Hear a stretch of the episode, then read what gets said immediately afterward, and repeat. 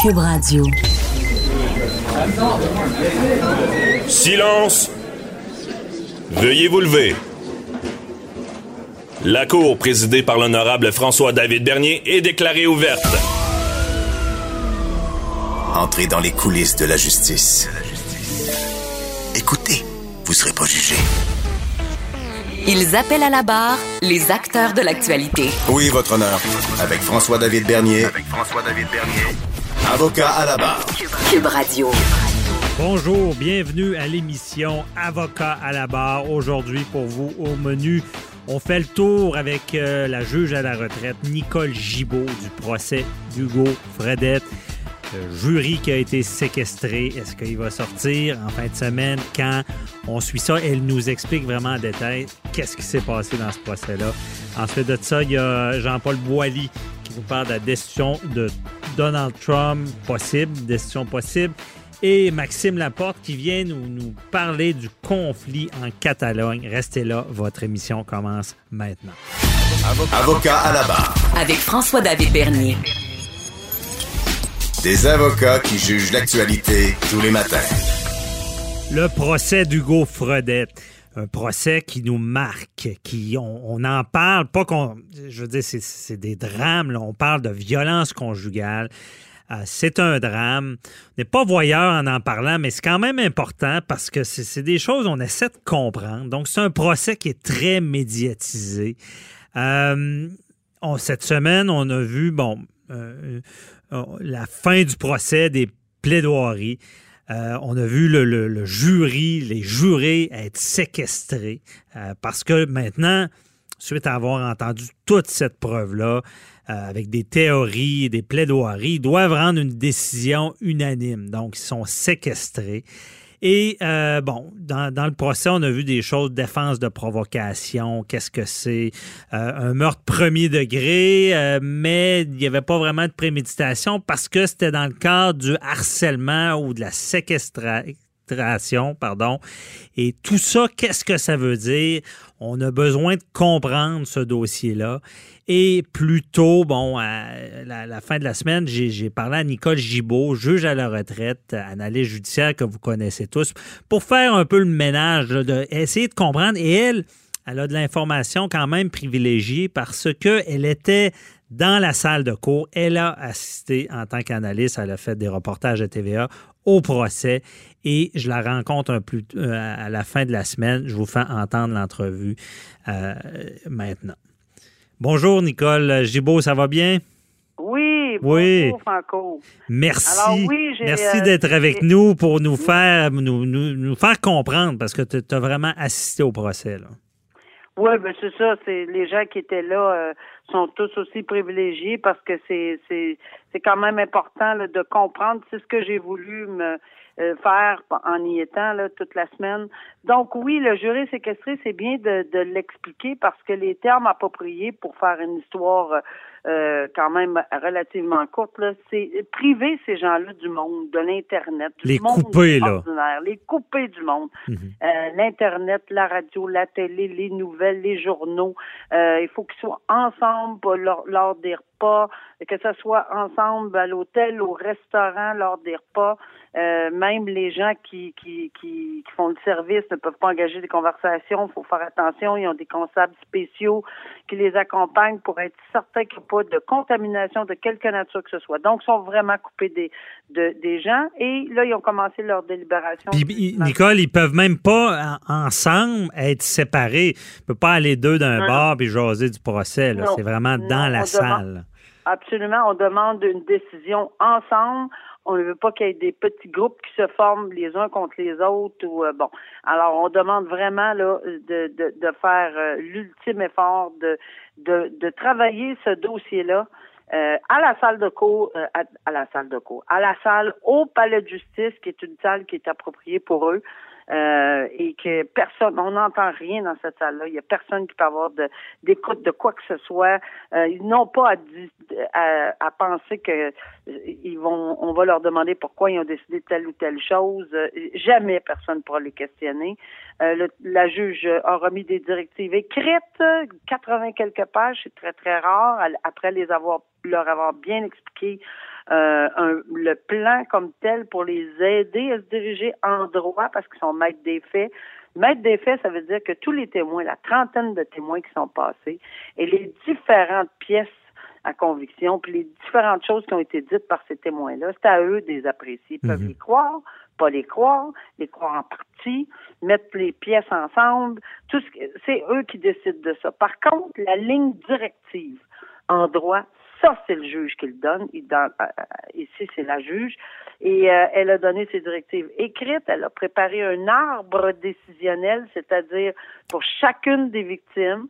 Qu'est-ce que vous pouvez avoir comme verdict pour Mme Barbe? Qu'est-ce que vous pouvez donner comme verdict?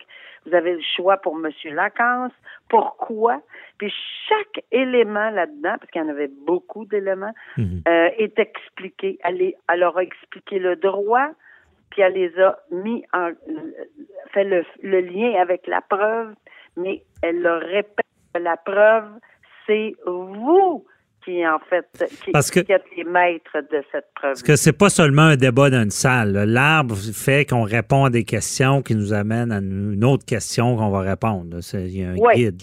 Ah, c'est un, guide, euh, tu sais, c'est comme évidemment là, comme un, plan là avec comme comme tu dis une question. Mhm. Est-ce que vous êtes arrivé à telle conclusion? Si oui, elle est là. Sinon, elle est à l'autre place. Euh, oui, non, oui, non. Alors, on se dirige pour évidemment atteindre un verdict unanime parce que c'est le but. Alors, c'est ça. Puis pour les deux, ben, c'est très, très, très différent. Mais c'est complet. Et, là, tu me disais aussi avant l'entrevue que la, juge a, passé quand même une journée à expliquer ça. Là. Oui, ça a passé toute la journée. C'est vrai qu'il y a eu quelques discussions avec les procureurs, mais dans l'ensemble de la journée, là, c'est c'est vraiment elle qui a lu ces directives. Évidemment, elle, leur, elle, leur a dit qu'elle remettait cette copie-là. Puis je, fais une parenthèse en disant que c'est une excellente, mais excellente idée mmh. de remettre ces directives-là par écrit. Pourquoi? Parce que dans les circonstances, euh, on peut avoir un moment d'inattention. Euh, juste un petit moment d'inattention, on n'a pas euh, compris la phrase qui précède ou avant. Donc, en ayant le, le, tout tout cet écrit-là, les 80 quelques pages, mais ben, ils vont pouvoir se diriger. Aujourd'hui. Par écrit, parce qu'habituellement, c'est verbal, mais là, c'est ça qui est quand même exceptionnel, c'est tous les écrits entre les mains euh, des jurés. Là. OK. Ouais. Alors, tout ça pour dire que euh, aujourd'hui, ils ont commencé la lecture, la réécoute. Ils veulent entendre des témoignages aujourd'hui, quatre témoignages aujourd'hui. Donc, dans les circonstances, ils vont faire ça. Euh, et puis, ils vont pouvoir également euh, voir les pièces euh, à conviction, entendre euh, ou relire des parties ou regarder tout ce qu'ils veulent. Mais en salle de cours, ça c'est évident. ils ne peuvent pas le faire comme on dit tantôt, partie groupe, mm-hmm. etc. Mais là, qu'est-ce qui est si compliqué, là? Parce que, bon, on va décortiquer ça un peu. Là. Il, y a, une théorie de la défense, il y a une théorie de la couronne. Et là, je disais ça d'entrée de jeu. il, y a, vraiment du droit, parce que euh, pour ce qui est de la couronne, on dit, bon, que euh, ça aurait été fait dans un contexte de harcèlement criminel, euh, l'autre meurtre de séquestration, et que c'est, on dit que c'est, quand c'est commis dans, dans ce cadre-là, c'est automatiquement des meurtres premier degré. On n'est pas obligé de prouver la préméditation. Mais c'est quoi ça? Là? Bon, alors pour les deux personnes, on va commencer par Mme Barbe. Mme Barbe, il y a deux chemins qui sont proposés pour arriver à un verdict de meurtre premier degré. Et tu fais bien de le dire, c'est pas un, meurtre prémédité qu'on l'appelle ici, c'est un meurtre premier degré, parce que indépendamment qu'il y ait préméditation, il n'y a pas besoin d'en avoir, c'est pas indépendamment, il n'y a même pas besoin d'avoir de préméditation. Si on en arrive à la conclusion que le meurtre a été commis, donc tous les, toutes les dispositions du meurtre ont été prouvées hors de tout doute raisonnable, plus une, autre infraction qui doit être ensemble, mais qui en soi est, l'infraction de harcèlement. Quels sont les paramètres du harcèlement? C'est quoi du harcèlement criminel? La juge a été obligée d'expliquer tout ça. Mhm. Qui doit prouver quoi? Puis qu'est-ce qui peut constituer du harcèlement? Alors, a tout donné les directives là-dessus. C'est quoi du harcèlement? C'est, Ben, le harcèlement criminel, dans le cas présent, c'est très large, mais le, dans le cas présent ici, on, on, on, on suppose, on, on, a mis en preuve là, tous les textos, euh, le, le, il y en a, il y en a 198, parce que 200 quelques euh, dans, dans une très courte période. Euh, elle avait peur de lui, elle refusait qu'il, selon la théorie de la couronne, ils ont mis en preuve ces textos-là, qu'il ne, elle, lui disait d'arrêter, elle avait peur, qu'elle a même dit dans ses textos, je, tu me harcèles, je ne veux plus, c'est non, c'est non, ne m'écris plus. Mm-hmm. Alors on en a des de presque 200 qui provenaient d'un côté. Alors, ça, c'est la théorie de la couronne. Ça, c'est la théorie de la couronne qui dit qu'il n'accepte pas la séparation, harcèlement, il commet, puis là, il explique qui euh, là c'est le harcèlement, mais il y, a, une partie séquestration. Comme c'est comment qu'il l'explique. de la séquestration, c'est que la couronne dit que la preuve, la preuve physique démontre qu'il y a eu un coup de couteau donné à Mme Barbe à l'extérieur sur le patio. La lame a cassé, euh, mais il y a eu un coup de couteau donné. On aurait Hugo Fredette aurait tiré Madame à l'intérieur de la maison alors qu'elle semblait être une une poupée de chiffon qu'on a donné comme explication. Elle était molle molle là, et mhm. mais mais elle vivait. Euh, il est clairement établi selon la preuve là qu'elle vivait alors qu'elle a été déposée sur le plancher de cuisine.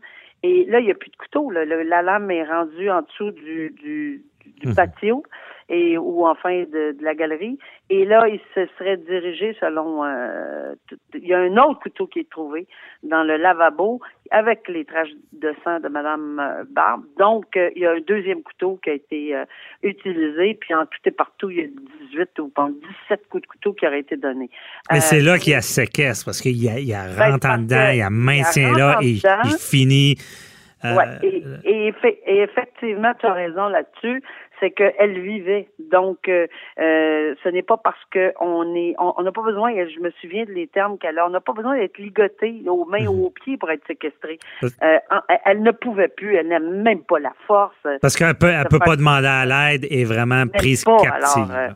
Alors, il la garde là au lieu de, de faire d'autres gestes pour lui sauver la vie. Bon, mhm. ça c'est pour. Donc, si c'est commis en, si le meurtre est en commettant une séquestration et ou en commettant du harcèlement, c'est automatique, un meurtre au premier degré. Automatique. ça, c'est vraiment la théorie de la couronne qui a été établie. Mais là, pour la défense, parce qu'on va parler de Véronique Barbe, euh, c'est un il appelle ça une défense de, provocation. C'est quoi ça? ça choque beaucoup le monde d'entendre ça. C'est ben, parce que, oui, c'est sûr que, mais que, puis avant d'assister au procès, on a de la difficulté à comprendre parce qu'on a des brides d'informations. C'est pas de la faute de personne, mais mhm. on n'est pas dans la salle de cours tout le temps. Mais lorsqu'on est dans la salle de cours et on entend le récit complet, euh, il y a, on a des éléments qu'on a mis en preuve euh, qu'elle aurait. Et, et, ça, ça vient de différentes. Bon, il y a évidemment de Hugo Fredette, qui a témoigné, qui n'était pas obligé, mais Hugo Fredette a, a, a, dit, bon, telle chose, elle, elle m'a attaqué avec un couteau euh, et j'ai perdu la carte. Euh, Parce que, Nicole, c'est ça, il faut le dire, la provocation, c'est dans le code criminel, c'est des meurtres qui, ah, vont, qui vont devenir des... On, on, on, veut que le meurtre, enlever cette intention-là pour que ça devienne un homicide involontaire coupable. c'est un peu ça. un, ça prend un air de vraisemblance. Il faut que ça soit vraisemblable. Donc, pendant tout le procès, c'est la juge qui détermine. C'est, c'est le ou la juge ici, c'est la juge qui détermine si les composantes de cette défense de provocation étaient présentes. Parce que on se cachera pas là qu'il y a eu beaucoup, beaucoup de hors-jury, puis il y a eu beaucoup de rencontres avec les procureurs et les avocats, puis il y a eu beaucoup de, de, de, de, de pour et contre, etc. Elle a tranché. Elle a décidé des verdicts elle a décidé qu'il y avait un air de vraisemblance et qu'elle permettrait qu'on en parle de cette défense de provocation-là. Mais ça reste au jury de décider. On le pas du tout. Mais c'est quoi la provocation? C'est qu'il perd son, le contrôle, il y a un blackout, il, à ben, cause... c'est ça. Ce qu'il dit, c'est qu'elle l'aurait poussé et qu'il aurait été vers les escaliers et que bon euh, et par la suite c'est là où ça aurait décliqué là qu'elle elle aurait euh, euh, voulu l'attaquer avec un couteau ça, les fils ont connecté la le, le il a complètement sauté la marmite, si on, si on permet l'expression. Mhm. Il se rappelle plus de rien. Il se rappelle plus de rien, sauf de voir le couteau dans le. Il se rappelle d'avoir donné un coup, euh, ou enfin qu'il y a eu quelque chose de, de fait à l'extérieur. Euh, mais la preuve, tu sais, il y a des il y a des preuves physiques là aussi là. Alors lui prétend que c'est au bras, il n'y a pas de il y a pas de coupure sur, sur les bras. Donc évidemment que la ben, c'est dur c'est sûr qu'on se cache pas que c'est dur à croire avec tout en matière de, de, de, conjugal, ben, le gabarit Il faut comprendre quelque chose. C'est pas une question que c'est dur à croire. C'est que c'est le travail des membres le travail du juge, c'est de voir si elle peut. Parce que il y a plein d'autres défenses dont on avait peut-être entendu parler, mais ils n'ont pas été, ils ont pas été permis. C'est pas de légitime défense. Il n'y a pas rien. C'est pas ça là. C'est hmm. est-ce qu'il y avait un air de vraisemblance sur le fait que peut-être puis si les jurés le croient, ils ont le droit, puis ils ont le droit de pas le croire. Là. Euh, mais mais c'est eux qui vont entendre de A à Z. Parce qu'il y avait même des témoignages disant qu'elle était méchante avec lui. Là. Oui, mais c'est tout ça, là, c'est vraiment à l'intérieur de ce procès-là, c'est on a répété et on répète que c'est toute la preuve qui est importante. C'est pour ça que ça va être long parce que les autres ont tout entendu. Eux autres, ah oui, on se souvient de tel témoin a dit telle chose. Ok, avec ça, avec ça, non, ça se peut pas. Ça c'est pas vrai, on le croit pas, on le croit, on le met de côté. C'est, eux qui vont décider là-dessus. Mais il faut qu'elle soit juste. Il faut que le juge ou la juge soit très juste pour tout le monde. Alors, comme le fardeau est hors de tout doute raisonnable pour la couronne, si la défense a soulevé quelque chose, puis en droit elle peut le l'ouvrir, ouvrir ce genre de défense-là. Elle le dit. Ça ne veut pas dire qu'elle dit pas que c'est. Elle n'a pas dit que c'était une défense qui était correcte. Elle a tout simplement dit c'est à vous de décider si vous la croyez ou non. Mm-hmm. Alors, pour ce qui est d'Yvon Lacan, maintenant, si on, si on veut aller à Yvon Lacan, ouais. Yvon, Yvon Lacan, on a ouvert. Il y a, il y a deux chemins également pour le meurtre d'Yvon Lacan. Et ce sera le chemin de la préméditation. Contrairement à, Véronique Barbe, on ouvre le chemin de la préméditation, meurtre premier degré, prémédité et de propos délibérés. Et aussi, on a soulevé qu'il s'agit d'un meurtre premier, tout comme dans le cas de Mme Barbe, parce qu'il séquestrait un enfant dans, sa fuite, là, il aurait pris un enfant à partir du, de la résidence euh, euh, où Mme Barbe est décédée. Il, il serait parti avec un enfant. Donc, la théorie de la couronne, c'est qu'il aurait séquestré un enfant. On n'a pas besoin de séquestrer la personne ou la victime. Là. On peut séquestrer une autre personne et commettre un meurtre sur une autre personne. C'est très complexe, puis c'est pour ça que les jurys ont besoin de guides puis d'aide, parce que si ce chef-là est retenu, meurtre, en commettant la séquestration d'un enfant, ben c'est automatiquement, encore une fois, un meurtre premier degré. Hmm. Puis s'il arrive pas à ça, ben il pourrait se pencher sur le meurtre prémédité parce que la théorie de la couronne veut que euh, il ait circulé à la halte roussière deux fois, qu'il a dévissé ses, ses, ses, ses petit bouchon de roue là pour euh, et que Monsieur euh, Lacasse probablement c'est pour l'attirer vers son véhicule puis que le but ultime c'était de prendre son véhicule puis il pouvait pas garder de témoin vivant. C'est pour la fuite. Ça c'est ça c'est la théorie de la couronne et il a été effectivement battu à mort. Euh, lui la, la défense prétend qu'il il aurait attaqué les deux se seraient battus. les preuves là-dedans, le sang, les, les, les, les traces de sang, c'est ça il y a tellement de, de, de choses à regarder. Oui, mais je veux dire, puis tu sais, on parle de préméditation à, à, l'halte routière. C'est il faut comprendre, la préméditation, ça peut se passer assez rapidement. Là. Ah, mais absolument. C'est ce qu'elle a expliqué. On n'a pas besoin des heures, des jours et des mois. Là. Euh, c'est la théorie de la couronne, c'est qu'il a fait du repérage. Il passe une fois, on le voit sur la vidéo, il passe une autre fois, plus et, et, et là, c'est parce qu'il avait déjà planifié en, passant la première fois, OK, il y a quelqu'un là, c'est la théorie de la couronne. La défense ne dit pas ça du tout, il s'en allait à la salle de bain, et en revenant de la salle de bain, puis il est allé dans le bois alors que qu'il avait un endroit spécial, mais il l'a pas utilisé parce qu'il voulait pas être repéré, c'est ce qu'il dit. Et, et, et, il a vu, M. Lacasse, qui prend les mains d'un enfant, de l'enfant en question, puis là, il, a paniqué, il a pensé toutes sortes de choses. Euh, il a pensé que M. Lacasse voulait enlever l'enfant. Bon, euh, c'est la théorie de M. Hugo Fredette. C'est pour ça qu'il l'aurait empoigné puis, puis frappé pour le dégager de l'enfant en question. Mhm. Frappé et laissé là, parce qu'il y avait une théorie de la défense comme quoi que ça c'était pas nécessairement les, coups qui auraient été la cause de la mort. Ça a été soulevé. Ça a été soulevé maintenant. Euh, c'est aussi euh, au jury de décider tout ceci. Euh, les, toutes les fractures. il, est, vraiment très tuméfié. Il y a beaucoup, beaucoup de fractures au visage. sa théorie, c'est qu'il aurait fait une prise de judo de, à M. Lacasse. Il aurait tombé la tête sur l'asphalte sauf qu'il n'y a, a, pas nécessairement de preuve de fracture à l'arrière. Et on l'a laissé dans un boisé. Monsieur Lacasse dit, je, euh, Monsieur Fredette dit, je ne pouvais pas le laisser là. Alors, il y a du sang partout dans le véhicule en avant. L'enfant est présent dans le véhicule également. C'est terrible. La preuve est à l'effet que l'enfant a du sang des deux, de, de, la victime, M. Lacasse, également sur ses souliers, ses pantalons. Ah non, je vous dis que c'était pas évident à écouter, là. Euh, alors, c'est un peu la raison pour laquelle quelqu'un me demandait pourquoi on n'a pas fait témoigner l'enfant. Ben, on fait pas Je pense qu'il était assez traumatisé, là. On va pas là, là. Non. Il y a d'autres méthodes. Mais euh, avec, euh, justement, encore une fois, dans cette défense-là, ce qu'on veut, c'est enlever cette intention-là d'enlever la vie. C'est-à-dire, on, s'est battu, je voulais pas le, tuer.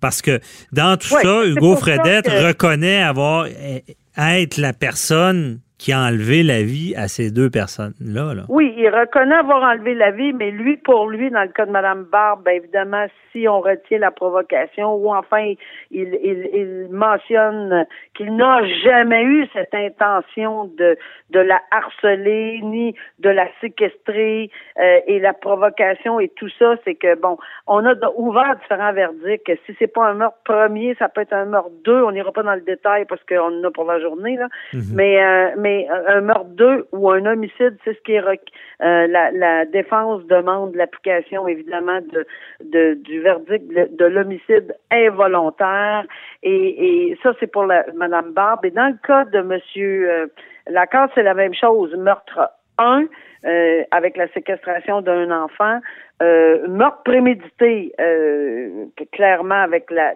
le repérage à la halte routière et la planification de prendre le véhicule et de partir de se sauver. Là. Mm-hmm. Alors ça, ça serait là-dessus. Et on ouvrirait meurtre 1, meurtre prémédité, homicide, meurtre 2, parce qu'on parle toujours Monsieur Fredette revient régulièrement dans sa plaidoirie en disant qu'il était encore sous ce choc euh, énorme. Donc, ses idées n'étaient pas nécessairement de tuer les personnes, mais c'était nettement là éclatant dans son cerveau. Là. Puis mhm. cette trame de d'état d'esprit va durer pendant tous les meurtres selon lui. Là. Mais alors, ça, c'est au jury de décider s'il croit ou non. Parce que aussi, c'est assez particulier de voir l'accusé dans, des, causes de meurtre témoigner aussi. C'est plus rare quand même. Oui, mais c'est une question de choix. C'est son choix euh, ultime. C'est sa décision. Hum. Et euh, c'est ça. Et il a, il a été interrogé et contre-interrogé de façon euh, chirurgicale, je peux vous dire. Mhm. OK. Et là, euh, je veux dire, le, jury va devoir délibérer. C'est l'histoire de dire, bon, ouais, ils veulent... Euh, ils veulent partir avant, ils veulent avoir leur dimanche, ils veulent régler ça plus rapidement. Ça doit pas arriver vraiment. Ils prennent ça au sérieux. sérieux je suis pas une personne qui croit cette théorie-là. Est-ce que ça peut arriver après une semaine, le vendredi d'après, peut-être qu'à un moment donné, on, peut avoir un peu plus d'impatience, là. Mm-hmm. Mais ici, là, clairement, là, euh, ça commence avec la réécoute de quatre témoignages. Ça, très bien qu'ils finissent pas ça demain à mercredi pour avoir le week-end. Mais je pense pas qu'ils pensent comme ça, parce que euh, vraiment là, j'ai semblé à chaque fois que j'ai suivi les procès et que j'ai vu les jurés, je, sens que ces gens-là le savent, qu'ils ont une responsabilité énorme sur les épaules, et mhm. que peu importe ce qu'ils pensaient avant, on leur fait confiance qu'ils sont capables indépendamment de tout le monde qui dit, mais c'est clair que ça, voyons, non, c'est clair qu'il a fait, blablabla. Mais il, faisait peut-être partie de ces gens-là, mais quand il arrive pour une, une tâche aussi importante et difficile, je vous dis que ça ramène les esprits rapidement. Écoutez, ils sont traités aux petits oignons. C'est, il y a, le- le- la juge a dit, il y a deux juges dans cette salle, moi et vous. Ouais. Vous êtes tous des juges. Ils ont une énorme responsabilité, puis je pense qu'ils vont la prendre très au sérieux, j'en suis convaincue. Et puis ça sera pas demain. OK. Ça sera pas après-demain. Parce que là, pour nos auditeurs, on, on est jeudi, l'entrevue va être diffusée samedi, on verra. Mais on, On se demande tout le temps, dimanche, on se demande tout le temps si le vendredi soir, ils ont, ils ont pas, mais c'est pas comme ça que ça fonctionne. On le sent bien dans ta ça. façon que tu, tu le dis. Non, non. Hey, merci beaucoup. On, a pris plus de temps, c'est le fun parce qu'on on comprend bien ce dossier-là. Merci de nous l'avoir euh, expliqué comme ça. Euh, puis je le répète, c'est pas du voyeurisme. C'est important de comprendre ces choses-là, comment notre système de justice fonctionne. Merci beaucoup, Nicole, de nous avoir expliqué ça. Et on, on s'en reparlera parce qu'il y a d'autres étapes euh, à suivre À dans ce dossier-là. Merci bien. beaucoup, là, puis bonne journée. Bye Bonne bye. journée, au revoir. Bye bye. Vous écoutez Avocat à la barre. Donald Trump, vous le connaissez tous. Euh, Donald Trump, mais maintenant, on le sait, on le voit dans l'actualité, il y a une procédure de destitution qui est enclenchée. En tout cas, je crois qu'il est enclenchée. Euh, on en avait parlé la semaine dernière avec Luc La Liberté qui nous a très bien résumé tout ce dossier-là, qui est très politique américaine. Euh, par contre, c'est du droit, hein. c'est c'est une procédure. Euh, Il y a des choses qui vont être plaidées d'un côté et de l'autre. Une façon de faire. Et euh, on voulait mieux comprendre tout ça avec euh, notre chroniqueur, euh, maître Jean-Paul Boilly, qui, qui est sur un bateau quelque part dans le monde, qui est avec nous quand même, pour nous expliquer ce dossier-là de Donald Trump. Bonjour, maître Boilly. Oui, bonjour, Maître Berlier, directement de nos studios de New York. Euh, je suis euh, présentement aux États-Unis. Ah. Et euh, je peux vous dire que c'est the talk of the town, comme on le dit en anglais. Là. Euh, ça fait jaser ici. Là. Écoutez, il y a- faut regarder, là, il y, y a un aspect, oui, juridique, un aspect politique important. Bon, il y a une campagne, évidemment, cette semaine, on a vu dans les médias, là, il y a eu un débat euh, du niveau du co- côté des démocrates. Là, il était 12 sur la scène, c'est quelque chose.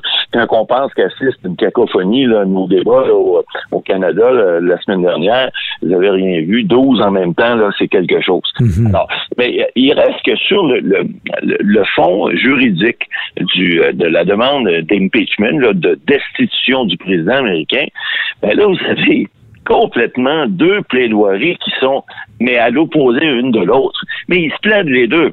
Parce que d'un côté, vous avez les républicains qui disent, écoutez, notre président, ce qu'il dit, puis là, c'est des analystes euh, très sérieux. Il y a des avocats là-dedans, c'est des conseillers seniors. Je parle pas du, euh, de l'enseignement à New York, là, parce que lui, c'est une autre chose. On verra là, ce, qui, qui va lui arriver. Mais il reste que il y a des conseillers seniors qui sont des avocats de renom euh, aux États-Unis. Ils disent, ben, écoutez, le président américain, évidemment, ce sont des républicains, il faut le comprendre. Le président américain ne fait que gouverner le pays. Puis si à toutes les fois qu'il appelle quelqu'un, puis à toutes les fois qu'il fait un, passe-moi l'expression, un deal, où il fait un- une, une espèce d'entente avec qui que ce soit, il est obligé tout le temps de se rapporter et de dire ce qu'il fait, comme un président d'entreprise, par exemple, devrait faire, à toujours dire à tout le monde ce qu'il fait. Donc, tout le monde saurait tout ce qui, partout où il s'en va, puis il y aurait pu, il y aurait pu l'effet de, de négociation, comme on sait en matière commerciale ou autre. Alors, évidemment, les, les, les, les avocats, elles, ils disent, ils respectent la Constitution américaine, ils ne mentent pas aux Américains, parce que c'est ça qui est important là-dedans. Dans une procédure de décision, et là, cette semaine, on a vu encore que plusieurs des conseillers de M. Trump ont dit, nous autres, on répondra pas au subpoena. On sait ce que c'est un subpoena, même dernier. C'est un ordre. Dans ce cas-ci, c'est pas le tribunal. C'est c'est en- c'est encore pire que ça. C'est le Sénat américain, en fait, c'est le Congrès américain qui dit Vous allez venir témoigner devant le Congrès américain, c'est l'être suprême. Vous allez venir nous dire ce qui s'est passé. Puis nous, on va vous dire, on va décider si le président doit être destitué ou pas. Évidemment, il y a un- tout un processus que Luc, euh, la liberté a expliqué la semaine dernière. là. On doit passer à la Chambre des représentants, puis après ça, on doit passer devant le Sénat. Alors, le problème, c'est que le Sénat est contrôlé par, évidemment, les démocrates, puis ça prend les deux tiers. Alors, la, la Constitution américaine, elle est faite que de manière à ce que... on- Le Sénat, c'est les démocrates ou les républicains? Le Sénat, je pense que la Chambre des représentants, c'est le, c'est les démocrates, mais le Sénat qui Exact. va prendre la décision, c'est les Sénat, républicains. Ouais. Exactement. Donc, eux qui ont la majorité, euh, ça serait fort surprenant qu'il y ait les deux tiers des sénateurs qui, qui votent en faveur des décisions du président. Or, cette semaine, on a vu des sondages ici aux États-Unis qui démontrent que bon, euh, vous l'avez dit souvent dans notre dernière émission, on dirait que Donald Trump, et tout ce qui arrive, ça lui passe comme si l'eau sur le dos d'un canard. Donald le canard, c'est ça. Ouais. Eh, eh, eh, exact, il dit un vrai téflon, et c'est quelque chose de voir ça. Or, cette semaine, on regarde les sondages. C'est la première fois aux États-Unis depuis Donald Trump est là, depuis trois ans qu'il est en fonction. C'est la première fois qu'il y a plus d'Américains qui, qui, aimeraient voir le voir destitué. Alors, là, c'est un signe. On commence, puis au niveau en plus, vous avez eu la, bon, il y a les guerres en, Syrie, puis euh, il y a eu des décisions que Trump a prises. Vous savez, il y a le président euh, euh, kurde qui, qui, qui est M. Erdogan, qui a dit il y a deux semaines que c'était un être intelligent, qui, était, qui allait bien faire, etc. La semaine dernière, il a quasiment envoyé promener, puis finalement, là, il a décidé de ne plus aider ses troupes. Alors, Là, il y a bien des gens, ça a des conséquences énormes. Alors, il y a bien des gens qui ont dit, non, Trump, euh, il sait pas trop trop ce qu'il dit, il dit un peu n'importe quoi. Effectivement, on le dit, nous autres, depuis des, années, là, qu'il dit un peu n'importe quoi. Les Américains commencent à le comprendre, puis commencent à dire, ben, un instant, on peut être gouverné par ces gens-là. Alors, tout ce qui est de républicains disent, ben, le, le, président fait ce qu'il a à faire comme président? Il n'a pas d'affaire à venir témoigner. Il n'est pas, il est pas sous la loupe. Parce que dans ce cas-là, on se rappelle, c'est un appel qu'il a fait, puis un peu, on comparait ça à un appel un peu mafieux, dire, regarde, euh, sans demander directement quelque chose euh, qui, qui, qui était personnel pour sa campagne. C'est comme, je t'ai aidé là, ça voulait dire aide-moi. C'est ça qui est reproché là, en ce moment. Scratch my back, I scratch you, on dit en mhm. anglais. Hein. Gratte-moi, puis je vais te gratter moi aussi. Alors, c'est évident que l'appel qu'il a fait là, là, il est allé se couvrir quelques semaines après en disant Ouais, ben, je peux demander aux Chinois de faire la même chose. À un instant, il y a eu un débat cette semaine, justement, les démocrates, eux, sautent là-dessus. Eux, c'est l'inverse. Ils disent ben, écoutez, le président, il arrête pas de mentir au peuple, il arrête pas de faire des choses qui sont à l'encontre de la Constitution américaine, on demande à ce qu'il soit entendu, puis on demande à ce qu'il soit destitué. Pour ça, eux, ce qu'ils disent, vous avez Kamala Harris, qui est une des, des candidates, là, qui probablement ne sera pas élue au niveau des démocrates, mais qui est une, avocate brillante. Mhm. Écoutez, j'ai jamais rien vu, moi, dans ma carrière, d'aussi grossier, d'aussi gros et d'aussi euh, propre à faire destituer un président à cause de la Constitution américaine. Alors, vous avez là un tout autre discours qui, qui montre qu'il y a, y, a, une tranche des Américains qui disent ben, c'est assez, là, arrête de nous mentir en pleine face, puis arrête de nous dire des choses qui n'ont pas d'allure, puis de nous faire passer ça comme s'il se passait rien dans notre vie. Euh, je veux dire, on te croit plus. Là. Alors, mhm. c'est très différent. Ce qui, est, ce qui est agréable à suivre, c'est de voir de quelle façon M. Trump et tout son entourage, c'est pas je suis, là.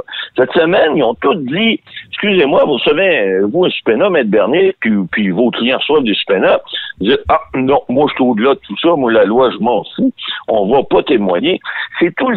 Mais parce qu'il y, y a tout le débat aussi à savoir si le, le, président en fonction peut être vraiment accusé d'un acte criminel durant ses fonctions, parce que là, là, l'impeachment ou la destitution, c'est quand même une procédure euh, qui fait qu'il y aurait, je pense qu'il y a deux manières. Hein. Il, aurait commis un acte illégal, ça semble être le cas, ou il n'est plus apte à, gouverner. Mais là, c'est l'acte illégal. Mais est-ce qu'on peut vraiment l'accuser de quelque chose durant ses fonctions?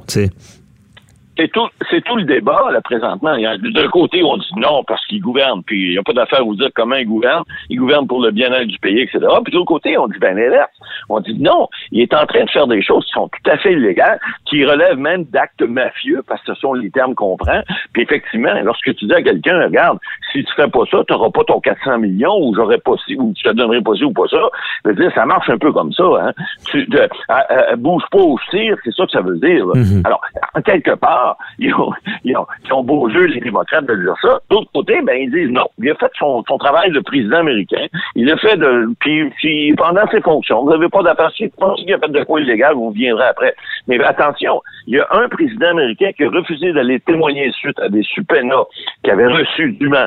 Puis, il n'est pas allé témoigner. Il s'appelle Richard Nixon. Et il a été obligé de démissionner à un moment donné devant un tollé, ça, dans les années 70. Alors, est-ce que euh, Donald Trump va être obligé de faire la même chose? Probablement pas, parce qu'il faut pas oublier que l'élection américaine arrive l'an prochain. Alors, évidemment, le temps que cette procédure-là, ce processus judiciaire-là se fasse, ça va prendre un certain temps, mais pendant ce temps-là, ils baissent dans les sondages, et pendant ce temps-là, ben évidemment, les démocrates, ils en font leur gras, puis ils réussissent, eux, à monter dans les sondages, même si on n'est pas sûr encore. On parlait de Joe Biden qui était premier, mais là, c'est plus, plus lui, c'est Mme Warren maintenant qui est, qui est au-delà de 30 mhm. Et ça veut pas dire que le juridique va faire en sorte que Donald Trump va baisser les bras. Au contraire, là, il y a, ça vient encore renforcer sa, sa, base de lui, puis il sert du juridique pour, euh, pour euh, gagner des, des points au niveau politique. Mais c'est ça, mais on s'entend que ça reste quand même, ça, sera comme un procès. Il y aura de la preuve, il y aura des témoignages. Là, on comprend bien avec ce que vous dites que les témoignages, ce qu'on voudrait avoir, on, ne l'a pas parce que c'est un peu des interrogatoires avant même de se rendre à, ce procès-là qui subira, si on peut l'appeler comme ça, et que le, le grand juge, je comprends bien, c'est tout le Sénat à, la majorité, mais là, on, techniquement, s'il n'y a pas de, de, choses euh, plus scandaleuses qui sort, euh, il ne sera pas destitué par le Sénat. C'est ce qu'on comprend dans ce dossier-là ça va être difficile parce que le Sénat est à majorité républicaine. il faudrait vraiment que des candidats euh, républicains changent un peu d'avis puis sortent. il n'y a pas tant de lignes de parti, je pense, là, mais qui sortent un peu du cadre. Mais euh, dans, dans, mesure, dans mesure où les républicains sentent que Trump va l'échapper à la prochaine, puis qu'ils ont peut-être un candidat caché, en une petite carte cachée quelque part, qui voudrait faire remonter on dit tout le temps, le petit lait remonte en haut, là, ben, s'il était capable de le démontrer puis de le faire, oui, il pourrait à ce moment-là avoir un, impeachment, il pourrait se retourner leur veste, un peu comme font les motards, et puis dire, non, non, garde, toi, mon t'applique plus, on va voter en faveur de l'impeachment. Mais gagez pas votre veste là-dessus, je pas sûr, je pense... Mais donc, euh, donc, avec la preuve qu'on a, qui est un appel, qui est un peu nébuleux, euh, tu sais, c'est pas non plus flagrant, en fait, c'est pas. Hein? En fait, c'est pas juste un appel. Il y a plusieurs. Plusieurs appels. OK. On se, on se sert de celui-là, mais il y en a plein. Il y a toute l'histoire de, de, de, ces enfants qui sont là-dedans. Mais avec une preuve comme ça, on n'est pas sûr. Donc, ça sera. On parle de juridique, de politique. Ce sera le politique. Si je comprends bien de ce que vous dites, c'est si il est, bien en vue pour être réélu, ben on, on, va rester de son bord. Mais si c'est pas le cas, il va perdre. C'est un peu ça.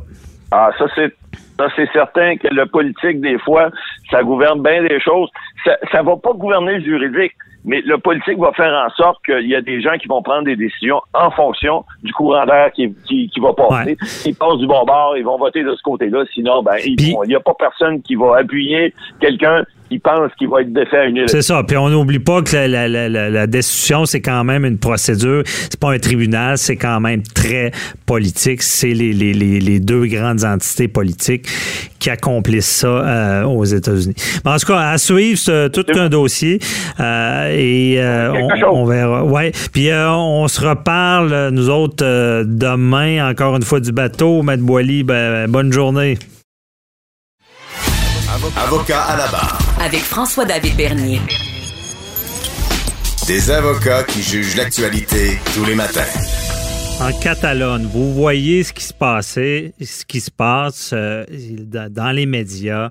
Euh, il y a, euh, bon, il y a eu à la fin de la semaine là, quelques 525 000 personnes qui ont manifesté à Barcelone contre la condamnation de dirigeants indépendantistes catalans. Bon, des longues sentences. C'est comme, euh, on parle de 9 à 13 ans d'emprisonnement.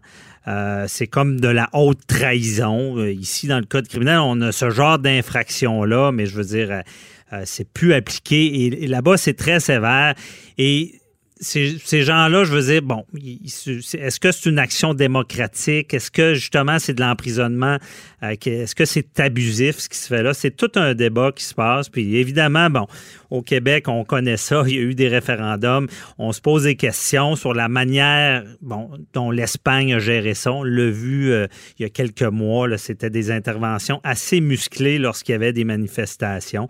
Et euh, hier, ben, l'ex-président catalan Carl Puigdemont qui s'est livré à la justice belge. Bon, il a été relâché. Et bon, tout ça c'est comme on dit, ça brasse beaucoup. On veut mieux comprendre euh, ce, ce conflit-là. Euh, je suis avec Maxime Laporte, le président général de la société Saint-Jean-Baptiste. Bonjour, Monsieur Laporte. Bonjour, M. Bernier. Donc, euh, merci d'être avec nous. Euh, bon, premièrement, on peut dire, bon, la, la Société Saint-Jean-Baptiste, c'est quoi?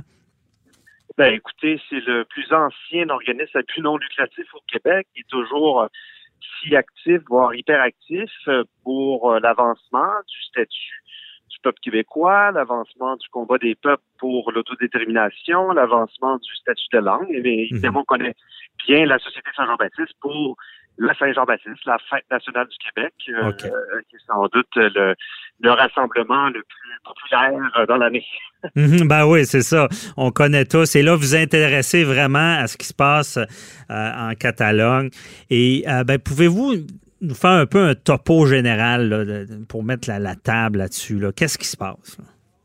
Alors, depuis la fin des années euh, 2000, euh, le peuple euh, catalan se mobilise pour euh, que la Catalogne, qui est une région euh, autonome de l'Espagne, accède euh, au statut d'État euh, indépendant. Il y a eu euh, euh, toutes sortes euh, euh, d'épisodes euh, dans cette euh, vaste crise euh, historique et constitutionnelle qui ont euh, mené les citoyens là-bas à euh, prendre la rue euh, à euh, se mobiliser en masse pour sortir euh, du royaume d'Espagne, qui, on le voit, réprime euh, assez violemment par ses institutions, notamment judiciaires, ce euh, vaste mouvement euh, démocratique et euh, Mhm.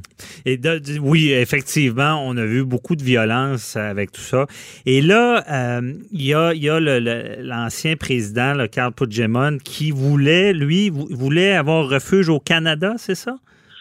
Ah, il demande pas refuge au Canada. En fait, c'est que, comme euh, la société le fait euh, occasionnellement, nous invitons des chefs de file d'un peu partout dans le monde afin qu'ils viennent témoigner de leur euh, expérience, de leur combat. Alors, nous avons lancé une invitation euh, à Monsieur Puigdemont, euh, notre ancien président d'honneur, Feu Bernard Landry, était très emballé, donc, euh, Mhm. à l'idée que Monsieur Puigdemont fasse, fasse cette tournée de, de conférences, de rencontres, pour notamment qu'ils viennent nous parler de, du référendum qui euh, s'est tenu en Catalogne le 1er octobre euh, 2017.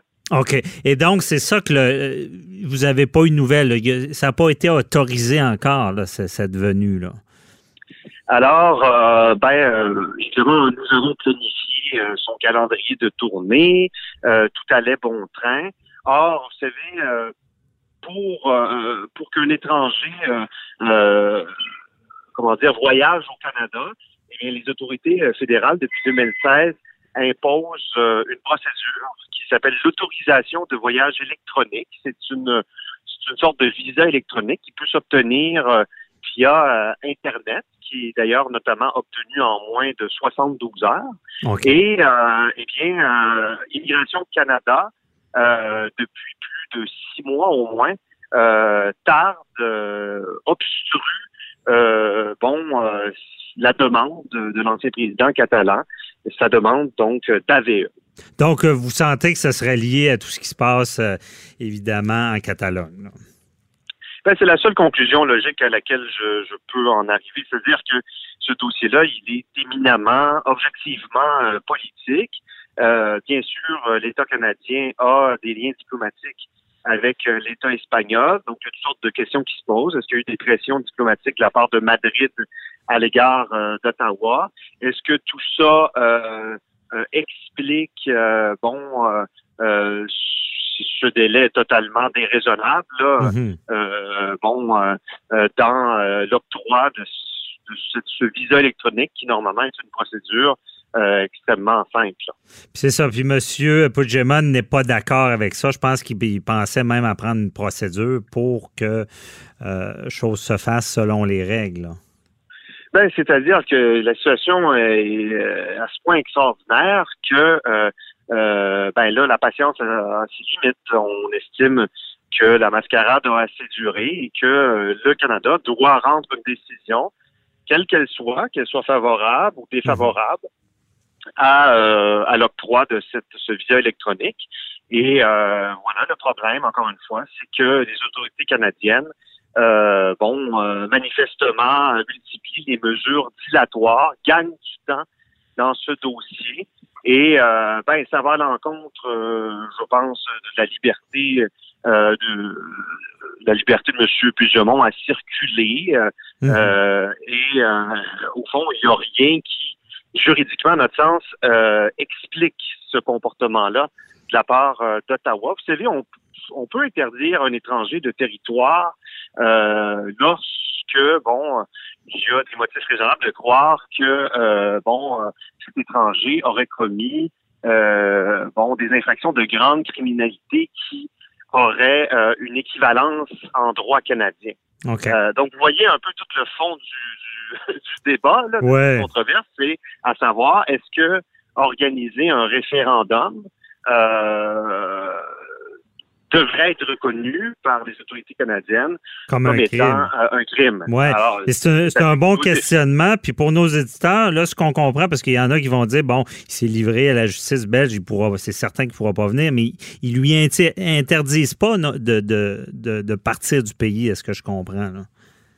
Ben, c'est-à-dire que, euh, ben, d'abord, c'est bon de rappeler qu'en effet que M. Puigdemont est en exil en Belgique, hein, parce mm-hmm. qu'autrement, il euh, ferait face, il fait face à des accusations qui, on l'a vu dans le cas euh, de ses compatriotes, certains de ses compatriotes qui, comme lui, ont joué un rôle dans l'organisation de ce référendum et, des dirigeants élus ou encore des, des chefs de file de la société civile catalane qui ont été condamnés à des peines d'emprisonnement pour pouvoir aller jusqu'à 13 ans. Mm-hmm. Donc, M. Puigdemont a été, euh, à toute fin pratique, forcé à l'exil en Belgique. La Belgique, euh, jusqu'ici, euh, n'a pas donné suite aux demandes de l'État espagnol, aux demandes de, l'État espagnol quant au rapatriement de M. Mhm. Puigdemont à Madrid. et voilà, là, il y a un nouveau mandat d'arrestation internationale qui a été émis. Euh, là, euh, donc, M. Puigdemont, hier, s'est lui-même livré euh, à la police belge, mais donc on l'a relâché certaines conditions.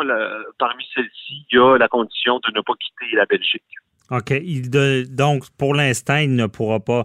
Je croyais que euh, qui pouvait quand même quitter, mais qui devait s'engager à, être disponible s'il euh, y avait une convocation. En tout cas, ce serait peut-être à vérifier, parce que s'il ne peut pas quitter, peut-être ça, ça, va être problématique pour vous. Et je vous amène aussi sur comment vous voyez ça, tout ce conflit-là, d'emprisonner des gens qui font valoir, bon, euh, qui veulent, bon, quitter un pays. Comment vous voyez ça? Ben, vous savez déjà qu'il y a eu certains avis qui ont été euh, rendus, je crois, par des, experts euh, de l'ONU ou euh, de l'Union européenne, euh, qui a des égards, c'est-à-dire que d'une part, quand quant à la manière dont l'Espagne s'est comportée, eh bien, franchement, le respect des droits euh, un processus équitable, par exemple, euh, mhm. euh, ben, n'a pas été observé. bon, ça, c'est une chose, mais bon, plus fondamentalement encore, vous savez, c'est la question du respect de la démocratie elle-même, et plus particulièrement le respect du droit des peuples, du peuple catalan en l'occurrence, à disposer de lui-même. Vous savez, l'Espagne est signataire de grands instruments de droit international qui mhm. consacrent le droit des peuples à disposer d'eux-mêmes, euh, la Chambre des Nations Unies, le pacte relatif aux droits civils et politiques.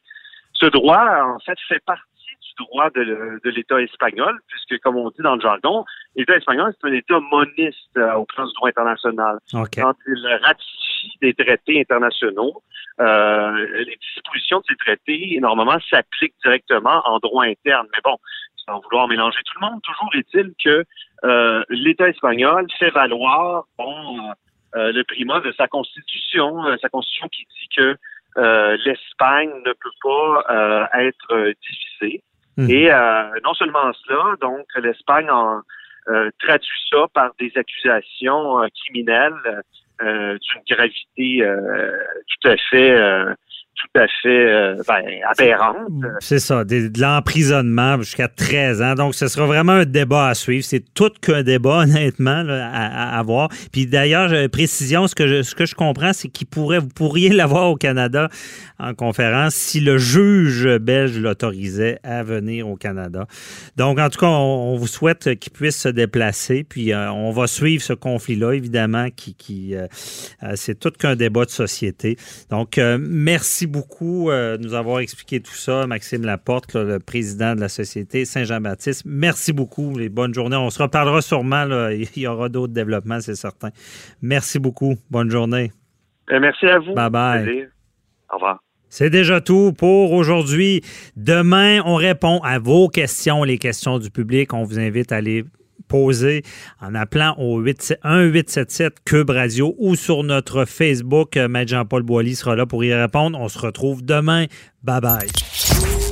Pour écouter cette émission, rendez-vous sur cube.radio ou téléchargez notre application sur le Apple Store ou Google Play.